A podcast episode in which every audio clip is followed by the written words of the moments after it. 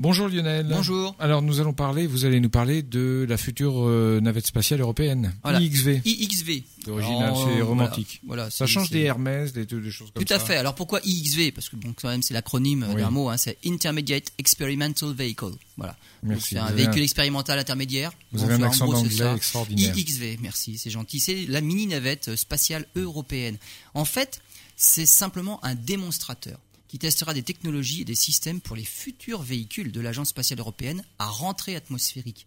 Cette mini, cette mini navette n'a pas d'aile. C'est son fuselage qui doit créer la portance nécessaire lors de la rentrée atmosphérique pour ne pas s'écraser au sol, bien évidemment. Alors le vol est contrôlé uniquement par des propulseurs et des volets aérodynamiques.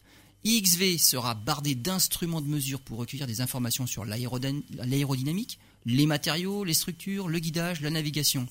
Dans les premiers essais, IXV transmettra toutes ces informations avant d'amérir dans le Pacifique où il sera repêché.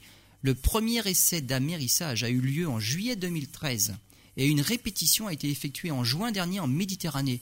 Une phase de test s'est déroulée aux Pays-Bas pour évaluer sa résistance aux conditions d'un lancement. Alors des vibrations, des accélérations et des tests de vibrations de choc pour simuler la séparation des étages de la fusée, des tests acoustiques et même des tests thermiques. Premier lancement prévu dans les prochains jours.